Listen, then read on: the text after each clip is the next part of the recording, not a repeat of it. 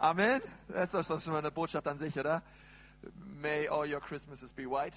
Ähm, darum geht's. Ganz, ganz herzlich willkommen hier im 11 Uhr Gottesdienst in der Ecclesia Nürnberg. Ich freue mich, euch zu sehen. Mein Name ist Konsti Kruse, ich bin hier der leitende Pastor und wir starten heute eine neue Serie, die da lautet Weiße Weihnachten. Und in dieser Serie geht es nicht, nicht zu sehr um das Wetter draußen. Äh, keine Ahnung, vielleicht haben wir Heiligabend ja 12 Grad. Wer weiß. es geht vielmehr um den Zustand deines Herzens. Der soll weiß sein. Wir glauben, dass Gott möchte, dass jeder Mensch auf dieser Erde weiße Weihnacht erlebt, indem Jesus in das Herz kommt und es rein und weiß wäscht wie Schnee. Und das wollen wir auch als Gemeinde erleben und sehen, dass einfach unser Herz frei wird, dass es rein wird dass wir ähm, ja wirklich seine Vergebung erleben, besonders in, dem, in den Themen und in den Gebieten von Unvergebenheit und Bitterkeit. Da werden wir in den nächsten Wochen drüber reden. Und ich glaube, es wird ein unglaublicher Segen werden für unsere Gemeinde. Ich rufe das einfach mal aus, dass wir wirklich frei werden, dass Ketten gebrochen werden und dass wir ähm, ein aller, aller bestes und stärkstes Weihnachtsfest erleben, weil Jesus uns frei gemacht hat und wir ein reines Herz haben und einfach wissen, hey, er ist gut und er ist mit uns. Und von daher möchte ich dich ganz herzlich willkommen heißen. Es lohnt sich immer, das Gottesdienstheft mitzunehmen, ihr Lieben. Ja, also nicht einfach nur an den Leuten da vorbeigehen, die die austeilen. Es gibt da immer einen Grund für. Zum Beispiel all die, die das nicht gemacht haben. Meldet euch mal. Wer hat kein Gottesdienstheft? Ganz ehrlich, wir sind hier in der Kirche. Ihr dürft nicht lügen. Ähm, so wenig nur? Nee, merkt mal, wer hat kein Gottesdienstheft? Okay, es lohnt sich immer, die Dinger mitzunehmen, okay? Ähm, da ist die Packliste drin, okay, für ähm, die Flüchtlingsheime, die wir beschenken wollen am 19.12. Und das wäre so cool, wenn wir einfach als ganze Church hunderte von Geschenke und Päckchen und Tüte Güte und Schuhkartons dort abgeben und diesen Menschen eine Freude tun. Das ist das Erste. Das Zweite, was ich noch sagen wollte, ist, dass wir am 20.12., einen Tag später, das ist ein Sonntag, ein Opfer einsammeln wollen und wir nennen das Herz für sein Hausopfer. In diesem Opfer wollen wir ähm, geben hinein in die Gemeinde und wir wollen dieses Geld, was ihr alle geben werdet und was wir geben werden, gebrauchen, um drei Bereiche unserer Gemeinde voranzubringen. Das allererste ist, wir wollen ähm, für, für den ganzen Umzug ähm, ja, geben. Wir, wie vielleicht die meisten von euch wissen, ähm, Valentinstag haben wir hier keinen Gottesdienst mehr nächstes Jahr, sondern wir sind im Maritim Hotel und werden dort Gottesdienste haben und dieser ganze Umzug wird Geld kosten. Okay, und wir dürfen alle ähm, am 20.12. geben und das alles mitfinanzieren und mittragen. Und das Zweite ist, wir werden äh, trotzdem natürlich unser Gemeindehaus haben und wir wollen mit dieses Gemeindehaus gebrauchen, um äh, Stadtteilarbeit zu machen und Leute zu erreichen. Wir haben momentan auch schon, wir haben diverse äh, Deutschkurse hier, Flüchtlinge, die wir hier aufnehmen, Kleingruppen hier, Gottesdienste hier und das wird alles weitergehen. Aber wir müssen so einiges am Haus tun, okay? Wir haben alte Fenster, wir haben alte Heizungen ähm, und das alles wird eine ganze Stange Geld kosten, was wir angehen wollen, auch nächstes Jahr, um das Haus hier zu pimpen, okay? Und ähm, das Dritte ist, wir wollen unsere Missionare unterstützen. Okay, wir werden auch nächstes Jahr ähm, die Mareike zum Beispiel, Mareike melde ich mal kurz, die wird ab Januar, ähm, ich sag mal so leider nicht mehr in unserer Mitte sein, aber sie wird ähm, gehen nach Äthiopien. Und ähm, Gott hat sie gerufen, das ist so gut. Wir haben die Wagners auch entsandt, die jetzt in den Chat sind. Und es werden noch viele weitere kommen. Und es gibt noch viele weitere Projekte, die wir unterstützen als Gemeinde. Und ähm, in diese drei Bereiche dürfen wir geben, denn wir glauben, das Allertollste am Weihnachten, Weihnachten ist, wenn wir geben. Ich glaube, es ist nicht, wenn wir bekommen, sondern es ist, wenn wir geben und anderen Menschen eine Freude machen. Und wir dürfen geben hinein ins Haus Gottes. Und das ist immer, was wir glauben. Wir glauben, Gemeinde wird nicht auf den Begabungen ähm, Einzelner gebaut oder aus, aus der Finanzkraft Einzelner, sondern auf, aus dem Opfer von vielen. Und deswegen ähm, ist mein Gebet auch bei diesem Opfer, dass jeder sich überlegt, hey, was ist mein Teil an diesem Opfer, was ich ins Haus Gottes bringen möchte, damit wir die Ekklesia Gemeinde ähm, wirklich stärken können und aus einer Position der Stärke heraus Gemeindearbeit tun können. Okay, und deswegen ist jeder von euch gefragt und ich bitte dich einfach, dass du einfach mal Gott fragst, Gott, was ist mein Teil an diesem Opfer? Was möchtest du, was ich gebe, okay? Es ist nicht, dass äh, irgendwer was sagt, dass irgendwer geben sollte, sondern wir dürfen einfach nur ins Gebet gehen und sagen, Gott, was soll ich an diesem 19. oder darüber hinaus überweisen oder spenden ähm, für den Bau deiner lokalen Gemeinde. Und dass wir einfach dieses einfach vor Gott bewegen. Und, ähm, und ich glaube, es wird ein Hammer, ein hammermäßiges Opfer und Gott wird sich darüber freuen. Und es ist so gut zu sehen, was Gott hier tut. Die dritte Ansage, die ich noch habe, ähm, und ich verspreche euch, ihr Lieben, das ist das letzte Mal, dass ich das sage, aber wenn der 11 Uhr Gottesdienst dein Baby ist und du kommst schon ganz, ganz lange her und du ähm, hast vielleicht, ähm, ja, kannst vielleicht sagen, hey, vielleicht kann ich es mir auch um 9.30 Uhr einrichten zu kommen oder um 12.30 Uhr, dann möchte ich dich ganz, ganz herzlich dazu ermutigen, dir zu überlegen, einen anderen Gottesdienst dir auszusuchen. Vielleicht auch den 17 Uhr Gottesdienst. Ich weiß, dass wir um 9.30 Uhr und um 11 Uhr, im 11 Uhr Gottesdienst Kinder, äh, Kinder ähm, äh, Kids Party anbieten. Und ähm, deswegen alle Familien sind entschuldigt. Aber ähm, alles andere, nein, äh, echt, wenn ihr, wenn ihr euch einrichten könnt, um 12.30 Uhr Gottesdienst zu kommen oder um 9.30 Uhr Gottesdienst, dann sei es so in Jesu Namen. Hau mal den Nachbarn an, wir sehen uns nächste Woche um 9.30 Uhr. Ähm, nein, es wäre echt super, weil es wird immer weiter raus und hinten sitzen Leute und so. Ich finde es ja toll, es ist gemütlich und es ist schön, es ist irgendwie nett, aber wir wollen Platz schaffen für mehr Gäste und mehr Leute. Und es wäre cool, wenn es sich ein Stück weit mehr auf andere Gottesdienste ausweitet. Amen? Okay, jetzt steigen wir im Thema ein. Ähm, Weiße Weihnacht ähm, ist, äh, glaube ich, ein, so ein wichtiges Thema. Es geht um den Zustand unseres Herzens. Und, und ich glaube, dass besonders in dieser Weihnachtszeit eine Zeit ist, wo wir ganz besonders realisieren und, und merken, ähm, wen Gott so alles in unser Leben gestellt hat, an Familie, an Freunden und so weiter.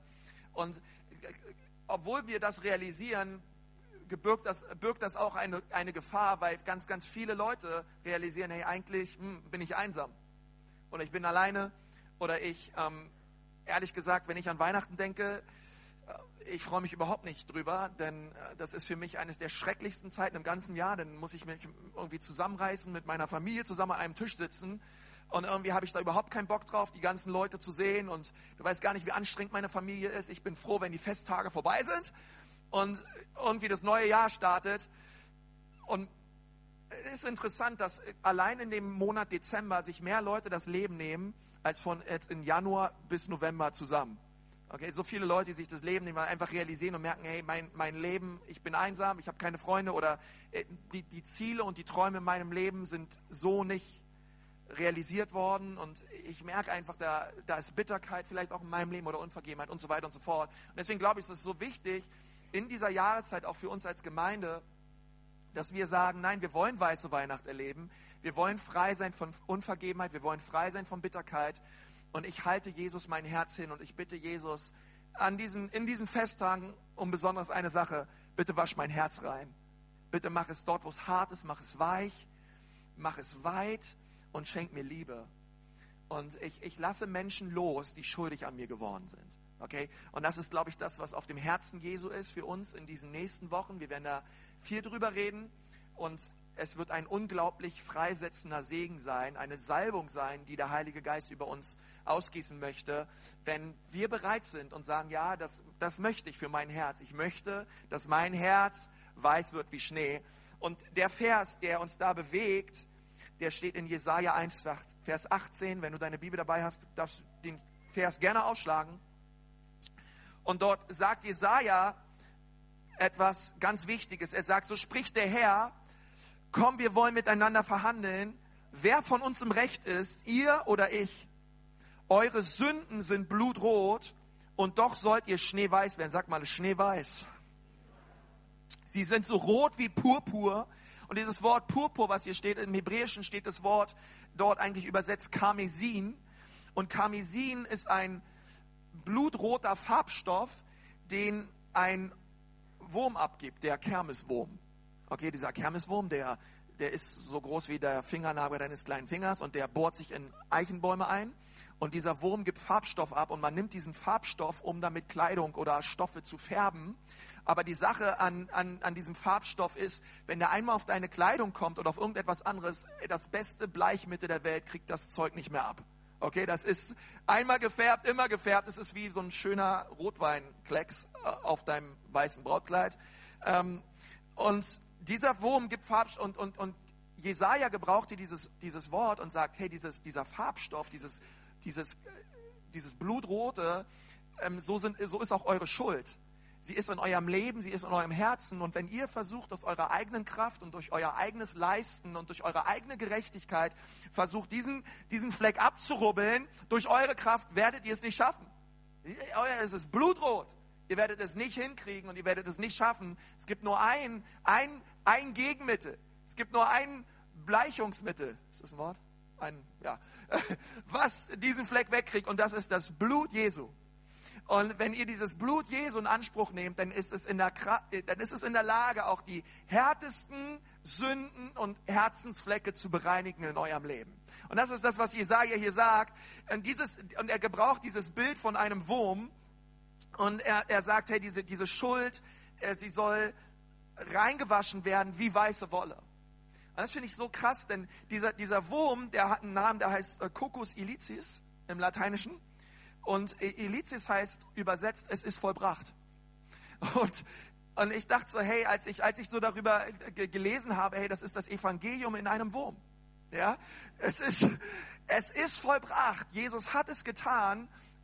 Und wenn dein Herz noch so schlimme Sünden und Flecken hat und du Unvergebenheit und Groll und Bitterkeit, Aggression, Rebellion oder was auch immer drin ist in dein, Jesus ist in der Lage, es ist vollbracht, dein ganzes Herz reinzuwaschen, weiß wie Schnee. Sag mal deinem Nachbarn, das ist meine gute Botschaft. Das ist meine gute Botschaft, wozu Jesus in der Lage ist. Und, und ich glaube, dass wir diese Botschaft brauchen in dieser Zeit. Wisst ihr, ich, ich, will nicht, ich will nicht hier vorne stehen und dir sagen, hey, du solltest vergeben. Denn ich glaube ehrlich gesagt, wenn du lange genug mit Jesus unterwegs bist oder ja, irgendwie weißt du, ja, es ist gut zu vergeben. Irgendwie klar, ich weiß, man sollte vergeben. Und der Kern dieser Botschaft ist nicht, hey, du solltest einfach vergeben und, und tu es einfach, weil, weil hier vorne es jemand gesagt hat, sondern ich bete, dass der Heilige Geist in diesen nächsten Wochen so stark an deinem Herzen wirkt und du so die Gegenwart Gottes erlebst, dass du sagst, ich will frei werden von aller Bitterkeit in meinem Leben. Ich, ich, ich, ich, ich war in der Gegenwart Gottes und mir sind Dinge aufgefallen in meinem Herzen, die wie gefärbt sind, die wie festsitzen und ich, ich habe Gott erlebt, so wie Jesaja. Er hat gesagt, ich habe den, hab den Herrn gesehen und er konnte nur noch heilig, heilig, heilig rufen. Und auf einmal hat er realisiert, oh nein, wehe mir, denn ich bin ein Mann mit unreinen Lippen. Ähm, ich habe den Herrn gesehen, ich habe ein unreines Herz. Und, und dass wir so die Gegenwart Gottes suchen und erleben, besonders in dieser Festzeit und, und dadurch realisieren, wow, in dieser Gegenwart Gottes merke ich, da gibt es Dinge noch in meinem Herzen, da gibt es Haltungen in meinem Herzen, die sind vor Gott nicht in Ordnung, die sind nicht gut. Der Heilige Geist bringt diese ans Licht und wäscht unser Herz rein wie Schnee, okay? Deswegen ist es nicht einfach nur eine, eine Botschaft über Vergebung, sondern es soll wie so eine, ich bete, wie so eine riesige Waschanlage sein, wo wir echt erleben, wie Gott unser Herz neu spült und alles an Schmutz und an Dreck wegspült. Das wäre super, oder? Ja, und das wünsche ich mir so für diese Zeit, ähm, nicht nur für mein Leben, sondern ähm, für jeden Einzelnen von uns. Ernest Hemingway, er, er hat mal eine Kurzgeschichte erzählt von, von einem Vater in Spanien, der einen Sohn namens Paco hatte. Der Sohn rebellierte gegen seinen Vater, sie entfremdeten sich und der Vater warf ihn aus seinem Haus. Nach Jahren der Bitterkeit beruhigte sich der Zorn des Vaters und er erkannte seine Fehler. Er begann nach Paco zu suchen und schließlich annoncierte der verzweifelte Vater in einer Madrider Tageszeitung, Paco, alles ist vergeben. Komm und treffe mich bei der Redaktion dieser Tageszeitung morgen um 9 Uhr. Ich liebe dich, dein Vater. Nun, Paco ist in, in Spanien und in Madrid ein sehr häufiger Name.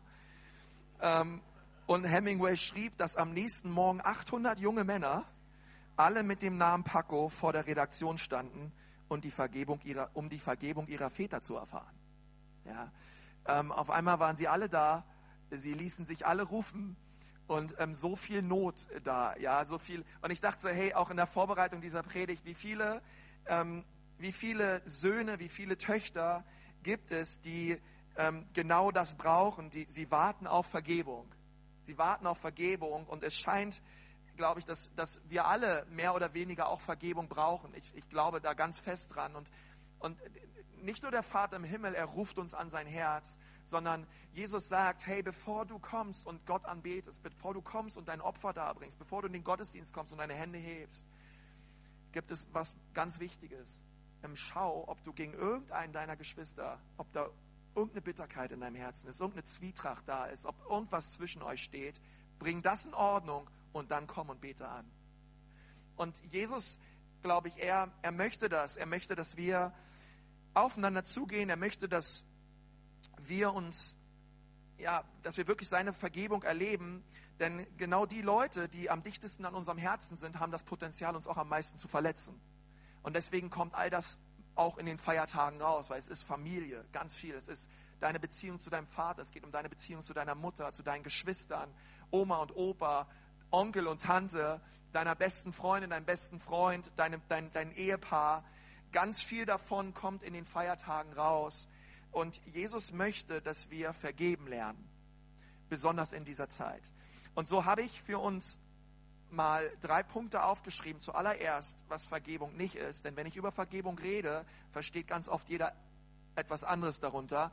Und deswegen ganz kurz drei, drei Dinge, was Vergebung nicht ist.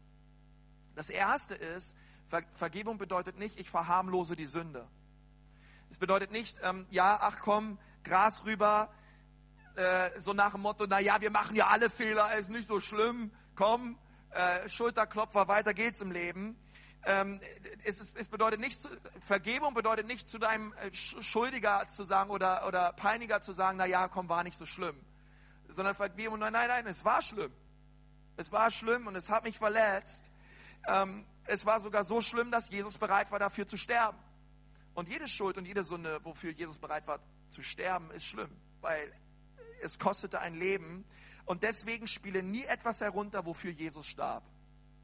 Allererste. Okay, es bedeutet nicht, wir verharmlosen die Sünde. Das zweite ist, Vergebung bedeutet nicht zu vergessen, was passiert ist. Einmal nur zu sagen, na ja, komm, ähm, ich vergesse einfach mal und weiter geradeaus. Ja, die Zeit heilt alle Wunden. Nein, die Zeit heilt keine Wunden. Jesus heilt alle Wunden. Äh, die, die, Zeit lässt vielleicht manches so äh, in, in, Vergessenheit geraten, aber nur weil es irgendwie da ist, bedeutet ja noch lange nicht, dass sein Herz geheilt ist davon und dass es weg ist. Ähm, nein, sondern wenn wir vergeben, dann vergessen wir nicht, was passiert ist, sondern wir, wir, wir wissen ganz genau, was passiert ist, aber wir entscheiden uns zu, trotzdem zu vergeben, obwohl wir genau wissen, was passiert ist. Es gibt diesen Vers in Jesaja, wo steht, ähm, dass Gott uns reinigt von unserer Schuld und dass er hinfort unserer Sünden nicht mehr gedenkt. Und Leute sagen, na ja, Gott gedenkt nicht mehr unserer Sünden, also sollten wir auch nicht mehr dieser Sünden gedenken. Und lass mich dir was sagen dazu. Gott weiß ganz genau, was du getan hast. Gott weiß auch ganz genau, dass du schuldig geworden bist. Er weiß es, aber dieser Vers bedeutet, dass er nicht länger auf Grundlage deiner Schuld und deiner Vergangenheit auf dich schaut, sondern auf der Grundlage seines Sohnes, der sein Blut am Kreuz für dich geflossen hat ähm, und er diese Sichtweise auf dein Leben hat. Und er weiß, was du getan hast, aber er hat sich trotzdem entschieden, dich zu lieben und dir zu vergeben. Okay? Deswegen Vergebung bedeutet, ich weiß ganz genau, was passiert ist, aber ich entscheide mich trotzdem zu vergeben und und ich, ich entschließe mich dazu, barmherzig und gnädig zu sein. Und das dritte ist, Vergebung ist nicht gleich Versöhnung. Ähm, ist nicht auf einmal sind wir beste Kumpels, alles ist vergessen, weiter geht's, sondern Versöhnung ist immer zwischen zwei Menschen, aber Vergebung ist etwas zwischen dir und Gott. Deswegen Versöhnung ist nicht immer möglich, aber Vergebung ist immer möglich. Vergebung ist immer möglich, Versöhnung nicht. Paulus hat mal gesagt, zu den Römern, ähm, er hat zu ihnen gesagt, hey, soweit es an euch liegt, schaut, dass ihr mit einem Menschen in Frieden lebt. Und allein dieser Vers sagt, soweit es an euch liegt, es ist vielleicht nicht immer möglich, mit einem Menschen in Frieden zu leben. Aber er sagt, wenn es Streit gibt, schaut, dass, es nicht, dass das Problem nicht eure Haltung ist. Schaut, dass das Problem nicht euer hartes Herz ist, sondern soweit es an euch li liegt, okay, schaut, dass euer Herz rein gegenüber dieser Person ist. Aber es wird nicht möglich sein, mit jedem Menschen auf dieser Erde versöhnt zu leben, aber es ist durchaus möglich, mit jedem Menschen auf dieser Welt vergebungsbereit zu leben und ein vergebenes Herz zu haben und die Vergebung Gottes zu erleben. Deswegen Vergebung ist immer möglich, Versöhnung, Versöhnung nicht unbedingt. Nun, was, ist, was bedeutet dann Vergebung? Vergebung bedeutet zuallererst, ich erlasse jemanden eine Schuld. Ist, glaube ich, das, was es am besten zusammenfasst. Ich erlasse jemandem eine Schuld. Etwa, jemand ist schuldig an mir geworden und ich erlasse ihm diese Schuld. Ähm, ich sage nicht, nein, dafür musst du bezahlen, dafür mache ich dich fertig, Nein, sondern ich lasse los und Jesus hat gesagt, Jesus vergibt uns unsere Schuld, wie wir unseren Schuldigern vergeben. Und, und das sollen wir beten auch. Im Vater unser Gott, vergib uns unsere Schuld, wie auch wir vergeben unseren Schuldigern. Und das bedeutet, Jesus verheißt uns sogar, es wird, es wird Menschen geben auf dieser Erde, die werden schuldig an dir werden. Es wird Schuldiger geben, es wird Anklage geben. Es werden Menschen dein Herz verletzen und wir sollen für sie beten und wir sollen ihnen ihre Schuld vergeben. Das zweite ist, Vergebung bedeutet emotional frei zu werden vom Täter. Um, das bedeutet, wenn du ihnen nicht vergeben hast und bitter bist, dann hat diese Person, die schuldig an dir geworden ist, immer noch die Kontrolle über dir. Wenn wir vergeben, hat mal jemand gesagt, dann lassen wir einen Vergangenen in die Freiheit, aber der Gefangene ist nicht die Person, die schuldig an dir wurde, sondern du selbst. Du selbst hältst noch dran fest und du selbst ähm, klammerst dich fest an dieser Person ähm, und, und Groll und Bitterkeit entsteht in deinem Herzen. Ähm, und deswegen liegt es an uns, ob wir frei werden oder nicht, aber nicht an der Person. Wir dürfen loslassen und deswegen geht es auch in dieser Botschaft im Endeffekt um dein Herz und um deine Haltung und um deine Bereitschaft, die Menschen loszulassen. Und das Dritte, das denke ich mit, mit eines der wichtigsten Punkte, Vergebung ist eine Entscheidung. Ich entscheide mich zu vergeben. Um, wenn, wenn ich mit Leuten rede und sie sagen zum Beispiel, hey Konsti, ich kann einfach nicht vergeben, was sie, was sie eigentlich meinen mit dieser Aussage ist, ich will nicht vergeben. Ich will nicht vergeben, aber Vergebung ist eine Entscheidung. Und auch wenn ich mich nicht danach fühle, darf ich trotzdem mich entscheiden, es zu tun. Und wenn du die Entscheidung getroffen hast, glaube ich, kommt der Segen Gottes. Es ist ja bei allen Sachen so, ähm, die schwierig sind und die etwas abverlangen, ähm, Dinge, wonach ich mich nicht so fühle, ähm, was immer, was immer Gott uns aufträgt zu tun, ja, sei es, ey, wir sollen ähm, irgendwelche Dinge aufgeben, wir sollen Geld geben, wir sollen aufhören, gewisse Dinge zu tun, wenn immer uns das schwerfällt und wir uns nicht danach fühlen, wir aber trotzdem die Entscheidung treffen, es zu tun, kommt immer der Segen Gottes. Und das ist ja das, das, ist ja das Wunder. Wenn immer wir Gottes Willen tun, wenn immer wir uns auf sein Wort stellen und wir gehorsam sind, kommt immer der Segen, auch wenn wir uns nicht danach fühlen. Und Gott möchte, dass wir eine Entscheidung treffen zu vergeben, auch wenn wir uns nicht danach fühlen, weil sein Wort es sagt. Und wenn wir tun, was sein Wort sagt und wir diese Entscheidung treffen, wird immer der Segen kommen, auch wenn es uns zunächst nicht leicht fällt. Das ist wichtig. Ähm, denn das ist der Punkt. Das heißt, wenn ich mich eigentlich anders fühle, aber ich treffe die Entscheidung, obwohl ich mich nicht so fühle, dann ist das immer genau der Prozess, wenn ich, dass ich geistlich wachse. Immer. Egal was es ist, wenn du eine Entscheidung getroffen hast und du stehst zu dieser Entscheidung, obwohl du dich anders fühlst, wirst du geistlich wachsen. Und Gott möchte, dass wir geistlich wachsen. Er möchte, dass wir stärker und stärker werden in ihm. Und er möchte, dass wir mit aller Unvergebenheit, mit allem Wut, mit Jilzorn, Streit, Bitterkeit, er möchte, dass wir es rausräumen aus unserem Leben und dass du es draußen behältst. Und du wirst erstaunt sein, wenn du es rauswirfst, was Gott alles für dich tun wird. Du wirst sehen, was für ein Segen auf einmal freigesetzt wird in deinem Leben wenn du diese Beziehung und all diese Dinge loslässt. Okay? Ich glaube das ganz, ganz fest. Es gibt ähm, ein Spiel, das heißt Angry Birds. Ähm, das sind so, kannst sie runterladen, obwohl lass lieber sein, lass sie nicht runter, verbring lieber Zeit mit deiner Familie. Ähm, und, äh, und da gibt es so, äh, da gibt es quasi diese, diese Hühner und die Hühner sind auf einem Rachefeldzug gegen die Schweine, denn die Schweine haben ihre Eier geklaut. Wer von euch kennt das Spiel? Ja, alle. Ja, fast alle, nein. Ähm, und, und, diese, und diese Hühner, äh, die, die, da müsst ihr euch so vorstellen, die Schweine versammeln sich quasi in so einem riesigen Schweinestall, die Schweine, und die Hühner spannen sich quasi gegenseitig in eine Zwille und dann ziehst du mit deinem Finger über dein Touchscreen und dann ähm, guckst du quasi, in welchem Winkel und mit welcher Stärke du am besten so viele Schweine wie möglich umbringst. Und das ist quasi, die, die Hühner hassen diese Schweine, aber sie opfern quasi ihr eigenes Leben, um die Schweine umzubringen. Und so äh, schießten sie da irgendwelche Kameraden und Geschwister, Hühnerfamilie durch die Lüfte und die, die poppen immer so auf und die Federn fliegen durch den Bildschirm. Oh, ein Schwein mehr erledigt, okay? Und, und ich meine, diese Angry Birds, das sagt schon aus, okay? Diese, die, die sind voller Bitterkeit, die sind voller Unvergebenheit, die wollen einfach nur die Schweine umbringen. Die sind sauer und wütend. Und ich denke so, hey, das, das spiegelt oft so, so sehr wider, wie wir drauf sind. Wir sind manchmal auch so Angry Birds, ey. Wir, Hauptsache, der, derjenige wird fertig gemacht. Hauptsache, es geht ihm nicht gut. Hauptsache, ich, ich dachte immer so, wo, wo in meinem Leben, und du darfst dir diese Frage stellen, wo, wo gibt es Menschen, denen ich noch nicht vergeben habe? Wo gibt es diese Menschen? Und ähm, Philip Jensi hat mal gesagt, das Einzige, was schwieriger ist als zu vergeben, ist die Alternative. Und ich dachte so, ey, das, ähm, es stimmt, weil Unvergebenheit macht immer, macht mich noch viel, viel mehr kaputt als alles andere. Diese Unvergebenheit, es ist viel schwieriger zu tragen in deinem Herzen, als den schwierigen Schritt der Vergebung zu gehen. Ähm, Corey ten Boom hat mal gesagt, Unvergebenheit ist wie Rattengift essen und warten, dass die Ratte stirbt. Die Ratte läuft immer noch rum.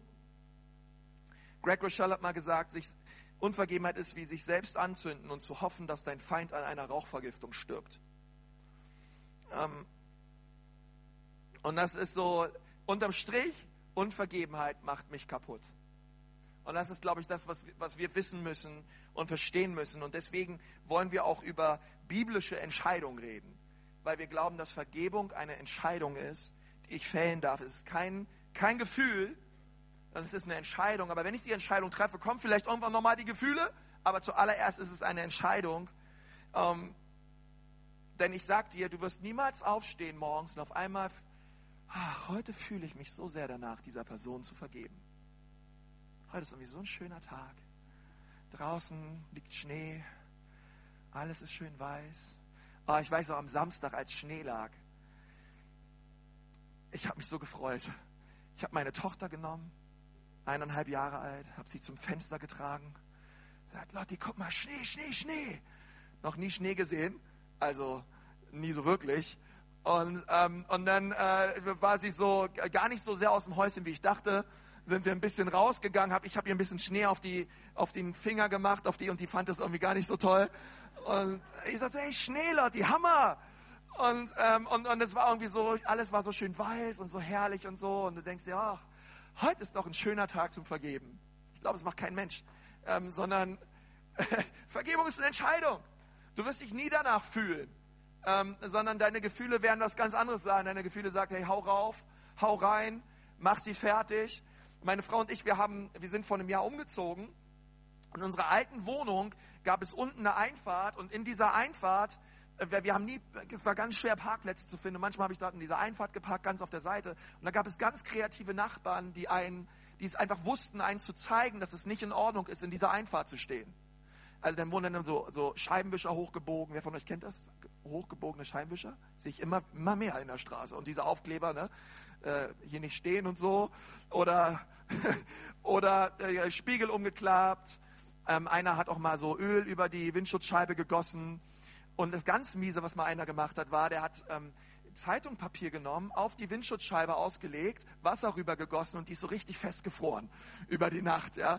Diese Zeitung auf der Windschutzscheibe. Und ich wollte morgen schnell los und da klebt das Ding fest, ne? Ey, das, was das gedauert hat, das Ding abzubekommen. Und, und dann, während du es abmachst, ne, du siehst einfach nur, wie du irgendeinen Kopf in der Hand hältst und ihn einfach nur gegen die Motorhaube schlägst. Und ich denke, wer immer das war, der Herr segne ihn. Und und du äh, denkst so, hey, was geht ab, Mann? Lass mich doch in Ruhe, hier parken halt, weißt du?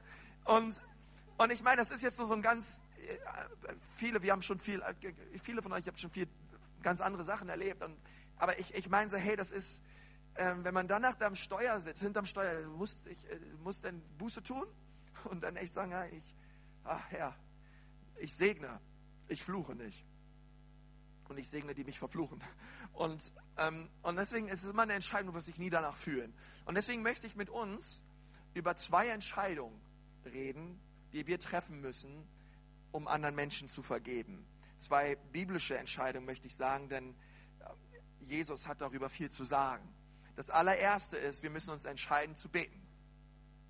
Ich entscheide mich zu beten für die, die schuldig an mir geworden sind. Und Jesus hat das getan. Ich meine, schon bei seiner Geburt hatte Herodes ihn gesucht. Warum? Weil er ihn umbringen wollte. Und er sich ja bedroht fühlte, dass Menschen gesagt haben, uns ist ein neuer König geboren worden. Und so ließ er alle Erstgeburten in, in der ganzen Umgebung umbringen. Furchtbar. Und Jesus hat sich auf die Flucht begeben mit seinen Eltern zusammen nach Ägypten und ist in Ägypten aufgewachsen. In einer anderen Kultur, in einer anderen Sprache, mit anderen Menschen. Und äh, Jesus weiß, was es bedeutet, ein Flüchtling zu sein. Und er war dort in Ägypten und nach einer Zeit, als Herodes tot war, fühlten sie sich sicher und sie kamen wieder zurück ins verheißene Land. Und Jesus, ich meine, wuchs, wurde größer, hat eine Ausbildung gemacht und die Bibel schreibt darüber, dass wenn immer er lehrte und sprach, es immer Leute gab, die ihn umbringen wollten, die ihn steinigen wollten, die ihn totschlagen wollten. Und er musste ganz oft fliehen und sich zurückziehen und weggehen und, und sich verstecken und, und sich irgendwie anders kleiden, unauffällig sein, weil Menschen nach seinem Leben trachten. Aber die Bibel gesagt hat, es war noch nicht die Zeit. Die Zeit war noch nicht gekommen. Und dann hing Jesus am Kreuz und weil er verraten wurde durch den Kuss von einem Freund, der ihn überliefert hatte an römische Soldaten. Er wurde geschlagen, misshandelt, gepeinigt, man hat ihm Dornkrone aufgesetzt und ihn auf übelste verhöhnt und bespuckt. Und dann hängt, hängt Jesus am Kreuz und in Lukas 23, Vers 34 lesen wir, Jesus aber sprach, Vater, vergib ihnen, denn sie wissen nicht, was sie tun. Und sie verteilten seine Kleider und warfen das Los drum. Das finde ich so krass. Ich meine, Jesus am Kreuz ruft aus, Vater, vergib ihn. Ich meine, bei all dem, was ihm widerfahren ist, ich meine, und er war ja wirklich unschuldig. Und, die, und das ganze Volk wollte ihn und sie ließen lieber einen Mörder und einen Verbrecher und einen Terroristen gehen und dort hing er. Und er hatte, er hatte eine Entscheidung getroffen, ich werde vergeben.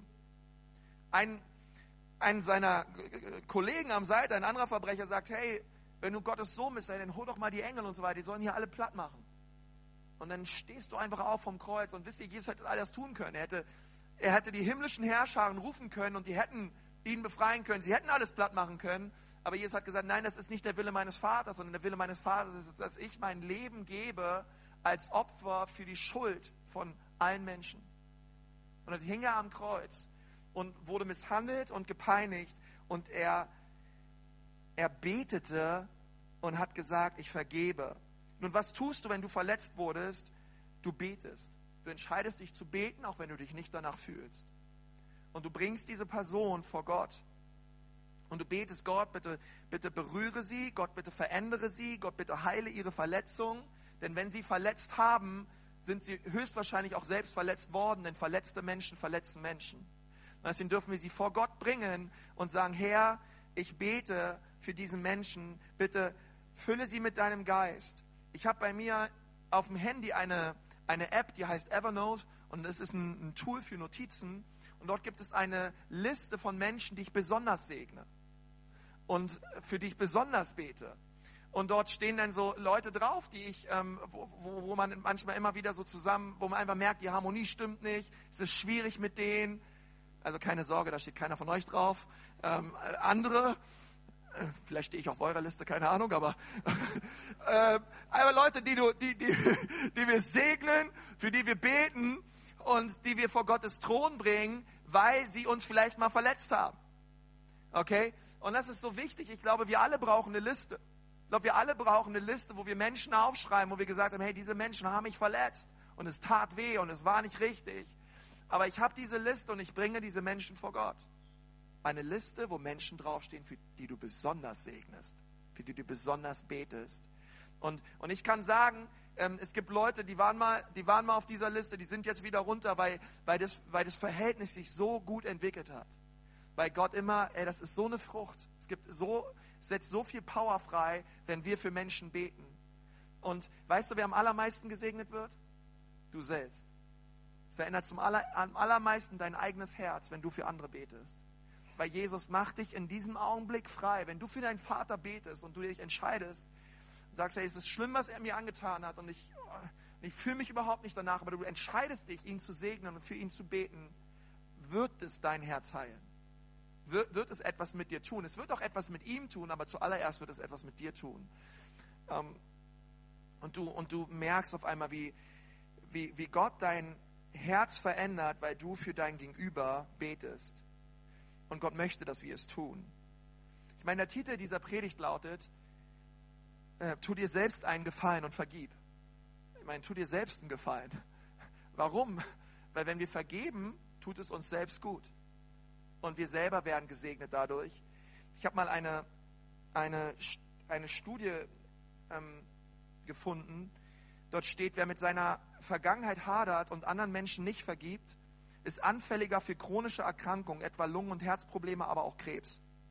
Seelische Probleme, die über viele Jahre belastend wirken, können verheerende Auswirkungen auf die Gesundheit haben. Das ergab eine Studie mit 20.000 Teilnehmern in Del Mar in Kalifornien. Die Teilnehmer wurden darin unterrichtet, die Beleidiger bzw. Kränker zu vergeben. Nach diesem Vergebungstraining ging es ihnen gesundheitlich, geistig und körperlich erkennbar besser. Sie klagten über weniger Stress und weniger Rückenschmerzen. Sie litten weniger an Schlaflosigkeit und auch die Magenbeschwerden ließen nach. Depressionen wurden gelindert, der Blutdruck sank, Krebstumore schrumpften und das Körpergewicht nahm ab. Hört sich an wie ein guter Heilungsgottesdienst, oder? hey, da geht richtig was ab wenn wir, äh, wenn wir, das, wenn wir, wenn wir uns entscheiden zu vergeben. Und, und Gott möchte es tun. Er, er möchte, dass wir diese, diesen Schritt gehen, weil es, weil es auch uns so gut tut.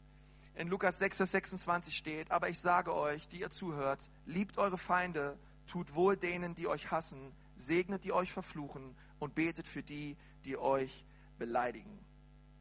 Okay, das allererste, die allererste Entscheidung, die ich also treffen muss, ist, ich bete für die Menschen, ähm, die schuldig an mir geworden sind. Und das zweite ist, ich entscheide mich dann zu vergeben. Ich entscheide mich zu vergeben. Ähm, warum ist das so wichtig? In Matthäus 6, Vers 14 steht, denn wenn ihr den Menschen ihre Verfehlungen vergebt, so wird auch euer himmlischer Vater euch vergeben. Wenn ihr aber den Menschen nicht vergebt, so wird euer Vater eure Verfehlung auch nicht vergeben. Okay? Das, das heißt, wenn wir diese Entscheidung treffen, zu vergeben, dann Gottes Entscheidung ist dann auch klar. Er wird auch uns vergeben und er möchte uns vergeben. Und die Frage, die wir uns stellen müssen in diesem Gottesdienst lautet, wer ist es in deinem Leben, den du noch nicht vergeben hast? Wen gibt es dort, den du festhältst in deinem Herzen, den du nicht loslassen kannst? Und immer wieder, wenn du an diese Person denkst, Groll und Bitterkeit in deinem Herzen hochkommt. Ich meine, stell dir mal diese Person gerade vor. Ich weiß nicht, wer es ist in deinem Leben, aber stell dir diese Person mal vor. Und was, was löst das in deinem Herzen aus? Was macht es mit dir? Und, und die Frage ist, wie, wie, wie kommen wir dahin, dass wir sagen können, okay, wir können wirklich diese Menschen loslassen, wir können ihnen vergeben. Und ich glaube, das, was uns am aller, allermeisten dabei hilft und uns die Kraft dafür gibt, ist, wenn wir aufs Kreuz schauen. Das Kreuz zeigt uns, was Vergebung bedeutet. Wenn ich aufs Kreuz sehe und sehe, dass Jesus Christus bereit war, für meine Schuld und für meine Sünden zu sterben, dass er ans Kreuz ging für meine Rebellion, für meine Aggression, für meine Unreinheit, für, für alle, alle Verletzungen, für alle Schuld, die ich dem Sohn Gottes angetan habe und er trotzdem mir vergibt, wer bin ich, dass ich Vergebung nicht weiterreiche an meinen Nächsten? Und ich glaube, umso mehr wir das Kreuz verstehen und umso mehr wir sehen, dass Jesus uns anbietet, unser Herz rein und weiß zu machen wie Schnee, umso mehr wir darüber eine Offenbarung bekommen, umso mehr sind wir in der Lage, Vergebung auszusprechen gegenüber anderen Menschen. Weil ich, weil ich, da, weil ich unter dieser, weil ich da zerbrochen werde und ganz neu erkenne, wenn ich aufs Kreuz schaue, wow, Jesus, das hast du für mich getan, das warst du bereit zu tun für mich. Weil das Kreuz ist ja nicht irgendwie ein nettes Symbol, was wir irgendwie hinhängen oder so. Das soll, das soll uns daran erinnern, dass er es wirklich getan hat, dass es wirklich einen Mann gab namens Jesus Christus, der vor 2000 Jahren brutal misshandelt wurde, ans Kreuz geschlagen wurde, der bereit war für dich die Hölle durchzumachen, damit du Vergebung erlebst und ich auch. Und ich glaube, wenn, wenn das nicht mehr Begeisterung uns auslöst, wenn das nicht mehr unser Herz packt und berührt, glaube, dann wird es immer schwieriger, anderen Menschen zu vergeben. Aber wenn ich das neu sehe und verstehe, Oh Jesus, das warst du bereit für mich zu tun. Ja, ich werde, ich werde auch bereit sein, diese Vergebung anderen Menschen weiterzureichen. Und werde ihnen ihre Vergehungen nicht länger vorhalten. Was wäre, wenn Leute, die sich Christen nennen, endlich anfangen würden, sich wie Christen zu verhalten?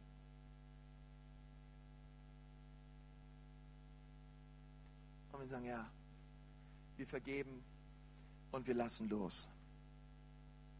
Lass uns mal die Augen schließen. Ich möchte gern